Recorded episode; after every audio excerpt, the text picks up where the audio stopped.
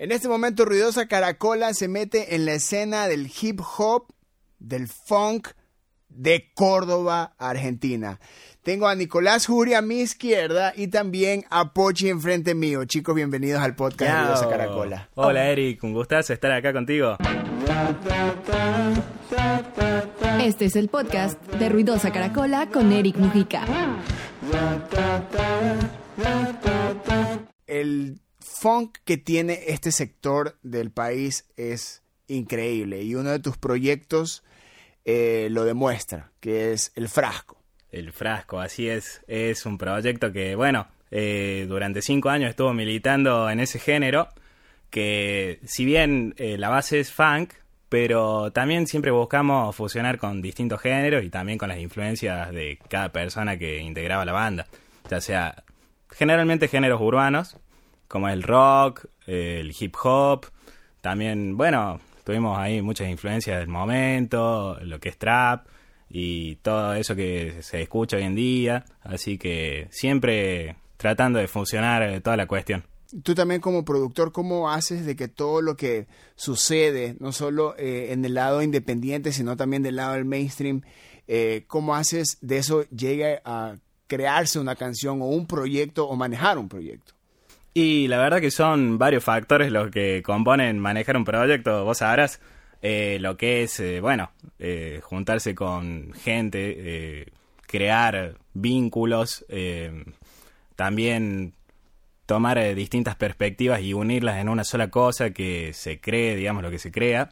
Y bueno, eso lleva mucho trabajo, mucha ruta, mucho ensayo, mucho tiempo también grabando, estudiando.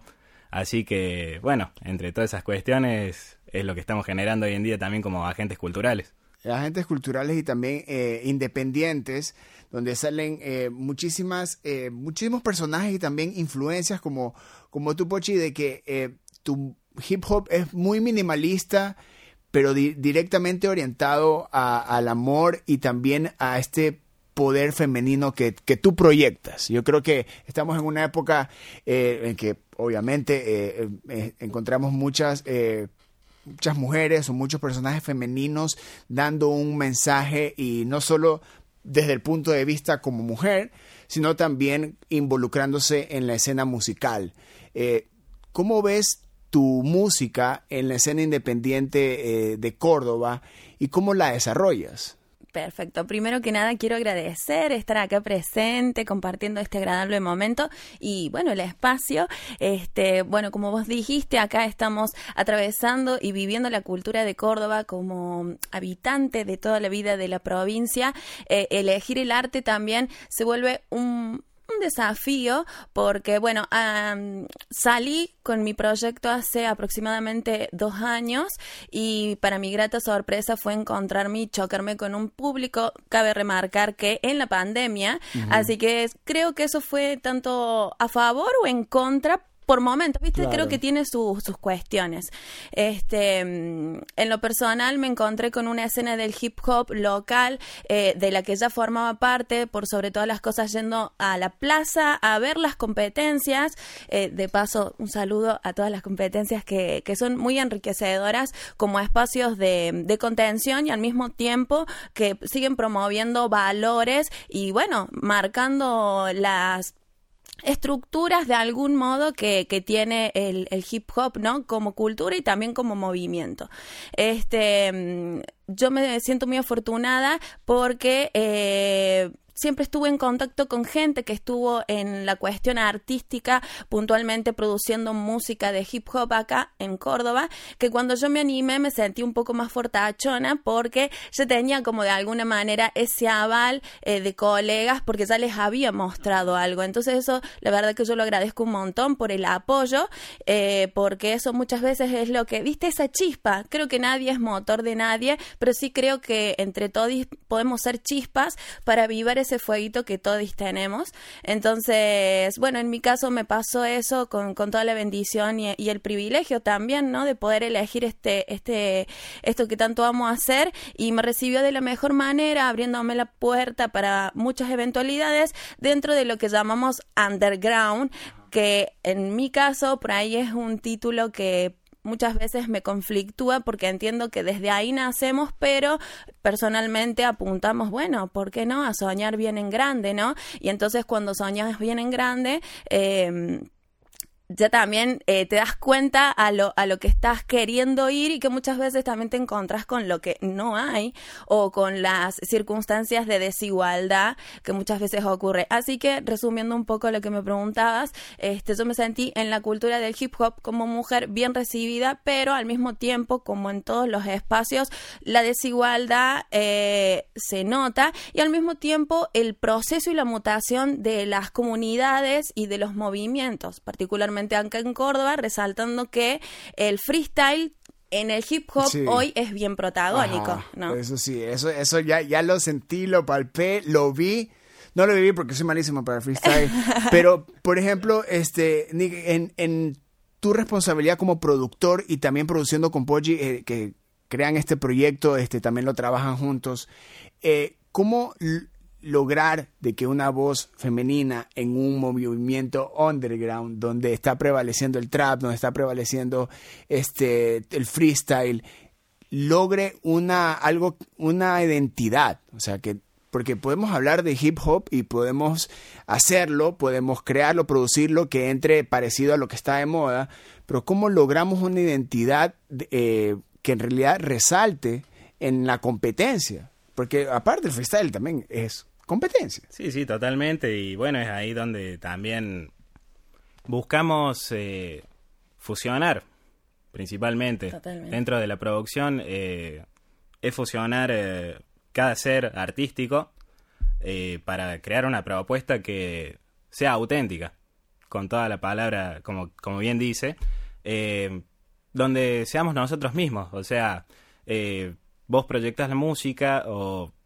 cualquier forma artística que sea, lo tenés que hacer desde el fondo de tu ser, porque ya si querés eh, tratar de emular algo que no sos vos, eh, no te va a salir, o no va a ser auténtico, nunca vas a llegar al punto en que vas a sonar auténtico. Ni que tampoco te vas a proyectar como auténtico, ni que la gente te va a recibir como alguien auténtico si no sos vos mismo el, el hip hop, el rap, eh, eh, todos estos géneros urbanos eh, que ya vienen durante décadas este, como parte del, mundo musical, muestran la calle, muestran a la calle, ¿ya? Y en este caso, el, el, hip hop, el freestyle que se da en la calle de Córdoba, este, tienen que demostrar lo que sucede de manera social. ¿Qué dicen las calles de Córdoba? Y en, para mí es muy divertido porque en las calles de Córdoba, hoy, al nivel en que está manejando el freestyle, este, de pronto ya nos encontramos con una juventud mucho más objetivizándolo como deporte, ¿viste? Y eso es para mí algo muy maravilloso porque al mismo tiempo eh, a mí me tocó ver, siendo un poco más vieja, esta parte de que se trate un poco más de cipher o ir encontrándolo encontrar la forma. Yo creo que el Internet también ha permitido que se vayan acercando diferentes formatos, tanto de los internacionales como los locales, eh, en donde la juventud ya hoy ve como algo más técnico, ¿me entendés? Pero volviendo al mensaje, yo creo que em, el hip hop en general habla mucho de la autogestión, de esto de ser auténtico que hablaba Nick hace un momento, se refiere a, bueno, estar conectado con Uni, ¿no? Eh, esto que hablábamos un poco de la música, de hablar del amor, de, del empoderarse, creo que si bien va dirigido en mi caso para las colegas, eh, compañeras o a cualquier persona que se desee atravesar o le toque en el corazón porque está hecho desde ahí, creo que a todos nos pasa eso, que al final el mensaje es en magnitud y le llega a quien le llega y es bueno esto que te decía, la chispa, eh, el mensaje que escuchamos en la calle es eso, eh, el apoyo, ¿me entendés? Como, che, bueno, eh, la estoy pasando re mal en mi casa, pero vengo a la plaza a a, despejarme, a practicar porque yo quiero comer con esto y entonces voy a ser bueno, buena, buena para darlo todo y voy a competir y voy a generar esos puntos para poder tener la trascendencia, poder llegar lejos, ¿me entendés? Entonces, en las rimas ves esas, esas palabras, ese, ese aliento que quizás muchas veces uno no tiene, ¿no? Y en, qué importante es el reconocimiento entre las personas que formamos parte de la comunidad artística en general, me parece, ¿no? O sea, usar, usar la calle como un, como un instrumento más del género. Totalmente. Totalmente. Incluso eh, no solamente es hip hop, sino también el funk, el rock, el cuarteto, la cumbia, todos son géneros urbanos que de cierta forma eh, coexisten y conviven entre sí. Así que, ¿por qué no también buscar ahí eh, que se unan, que se unan un poquito más y pensar que al fin y al cabo todo es música, todo es arte en general. No es solamente un género, una cultura o, digamos, una bandera, sino que está todo englobado dentro del arte. El, el, la convivencia de géneros eh, musicales en una ciudad como, como Córdoba que, que también tiene su género, que también ha dado eh, personajes musicales que han sido eh, totalmente influenciables y han influenciado, perdón, en la historia de la música argentina. ¿Cómo es la convivencia de, la música, por ejemplo, del cuarteto con el hip hop o del hip hop con el funk o del o, de, o sea, cómo se cómo conviven entre entre tantos géneros que logran identidad y autenticidad? Yo creo que por mucho tiempo, y esta es como una perspectiva muy personal, eh, por mucho tiempo cada quien ha tenido su, su negocio, por decirlo de alguna manera. Al final del día eh, también está la otra contraparte de que aunque lo hagamos porque lo amamos, también es formar parte del negocio porque queremos comer de eso, ¿no? Entonces, en base a cada estrategia de cada sector, eh, la cultura se va moviendo. Mm, quiero resaltar que actualmente existe una eventualidad que de pronto invita a unir los sonidos y que es el Boom Boom, que es un festival que de pronto involucra y si bien podemos decir que es bastante, eh, no sé, eh, mainstream porque apunta a lo que ya sabemos, bandas que ya tienen el reconocimiento y todo eso.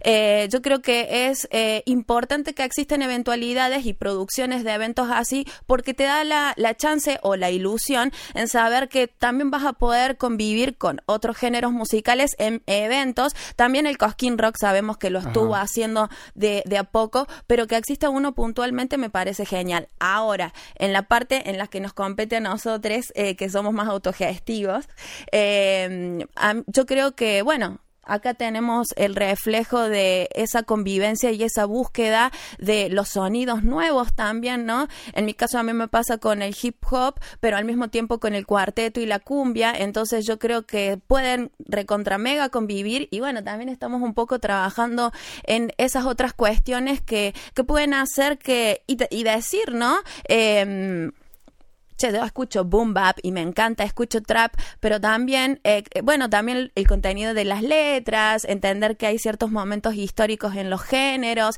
decir, che, bueno, acá vamos a innovar, vamos a seguir, porque al final del día, si nos quedamos en el tecnicismo de conservar la música tal cual fue en su origen, nos perdemos de mucha riqueza, justamente porque seguimos creciendo. Entonces yo creo que eso estamos en el trabajo de eso, de aprender a comunicarnos entre cada comunidad y desde ahí todis para, para, bueno, salir adelante y que muchas veces no nos tengamos que ver en la necesidad de movernos a otros lados a hacer el negocio, sino que podamos, es complicado, pero estamos en esa. Y, y, hablando, llegando en ese punto, continuando ese, esa, ese punto, es, estamos escuchando o nos rodeamos de mucha música que por mí, desde mi punto de vista, no cuida mucho la lírica. Hablando mainstreammente. Ya, eh, en tu caso, o, en tu caso también como productor, ¿cómo cuidan la lírica a pesar de que mm, en el mainstream este, hay líricas que a veces mm, van en contra de lo que capaz queremos defender?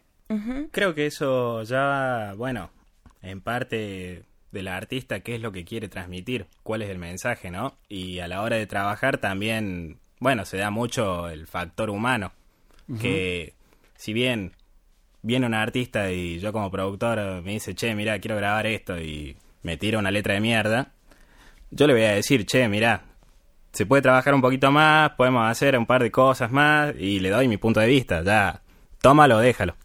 Claro. Y en tu caso, cuando tú vas a componer como que el cuidado de lo que quieres decir, a quién se lo quieres decir y el por qué se lo quieres decir. este, vuelvo a decirlo, es como en el caso muy particular, yo creo que sí, viste, los otros días hablamos de eso, creo que cada quien es, es sumamente válido el por qué lo hace, cada quien. En mi caso tiene que ver con un, un compromiso con mi persona que lo traduzco en mis composiciones eh, y bueno, que mis composiciones son reales. Acá puedo decirte, uh, estoy acá tomando un vaso de agua y me siento muy grandiosa. No sé, viste, puede salir desde una improvisación, que yo creo que eso también es una gran herramienta a la hora de componer, animarse a decir las cosas eh, y de a poco ir construyendo el hilo conductor. Y cuando vos estás conectado también con lo que estás sintiendo y le prestas atención, muchas veces también el camino a ejecutarlo, sea pintando, dibujando, cantando, eh, tocando un instrumento, eh, es mucho más cercano. Entonces, yo creo que eso es relativo y muchas veces también la circunstancia en la que te encontrás eh, con lo que quieras decir o depende también si es una colaboración, qué es lo que la persona que compuso y te invitó a, a, formar parte de la obra. Yo creo que hay muchas variables. En mi caso, a mí me gusta decir lo que siento, me gusta jugar también con mi voz, eh, que es bastante percutiva, entonces también, bueno, reconocer los recursos que tengo eh, y bueno, y jugar con eso y también estar súper abierta a las propuestas del equipo de trabajo con el que estás, porque muchas veces yo creo que a veces ocurre que te abrazas a ciertas composiciones, tanto en melodías como en letras, y yo creo que cualquier perspectiva que invite a, a que se potencie. de confort. Claro, y a crecer, y que, crecer, que vos digas, che, esto va más allá o de pronto no se me había ocurrido. Y yo creo que eso ocurre cuando uno, cada quien trabaja su ego, ¿no? Porque también... Eh, eso muchas veces hace que las cosas no pasen y quizás estaba bueno para dejarse atravesar. Pero bueno, eso creo que es una cuestión muy individual.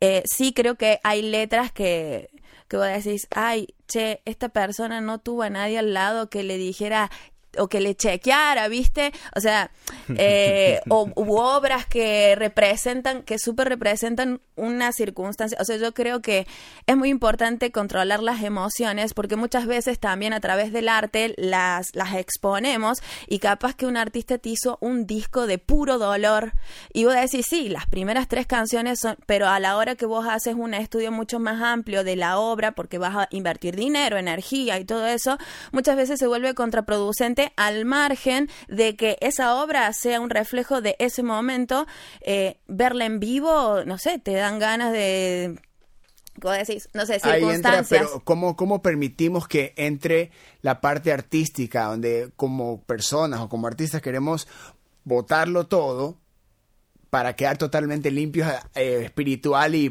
físicamente después, al momento de hacer un álbum, al qué es lo que el público quiere de mí? Ustedes entran en, en esa en esa como que en esa balanza, buscan esa balanza o simplemente es un esto quiero artísticamente, voy a llegar a esto y punto. no, si bien es como vos decís que es una balanza, eh, es buscar, digamos, criteriosamente también eh, cómo transmitir el mensaje, porque si bien haces un disco de puro dolor y después lo transmitís en vivo, eh, la gente se va a llevar una mala sensación lo mismo pasaría que sea un disco de pura energía y también me decir, ¿cómo sostengo esto? O sea, yo creo que la real es cuando estás en vivo, ¿viste? O sea, yo creo que eso, que lo decías en la entrevista la vez pasada, que la real, real es en el vivo, es en el, cuando estás ahí, ese es el momento, porque a través de escucharlo en YouTube, en Spotify, sí, soy yo en el estudio, pero te puedo asegurar que no es lo mismo que siento en el vivo, ¿me entendés? Y cuando vos ya te imaginaste todas esas previas antes de publicar, eh, una obra, eh, yo creo que ahí es el momento en el que, como decía Nick, hay que ser criterioso y también abrirnos a compartir los procesos también. No creo que sea necesario, pero está bueno abrirse a, a, tomar sugerencias o perspectivas de otras personas que están en la misma y que quizás eh, no para decir, para dejarse influenciar, sino más bien para sacar de cada perspectiva algo rico. Si se quiere, si, a ver, si en, hay, puede existir también la posibilidad que diga, no, yo quiero esto y quiero que acá vaya, no sé, en, en contraposición al piano, un saxofón que aturda y bueno, si era lo que quería. Ahora, Claro, o sea, ese, ese ya hay, un punto donde obviamente la parte artística eh, pesa más, pero ¿y la autocrítica? ¿existe la autocrítica eh, entre ustedes? O sea, tú como artista te pones en la posición, porque una, a veces confundimos la autocrítica con el autosabotaje y, y, a ver, y usamos la autocrítica también como una herramienta para poder llegar a terminar una canción. ¿La autocrítica funciona en ustedes? Sí, yo creo que es necesaria.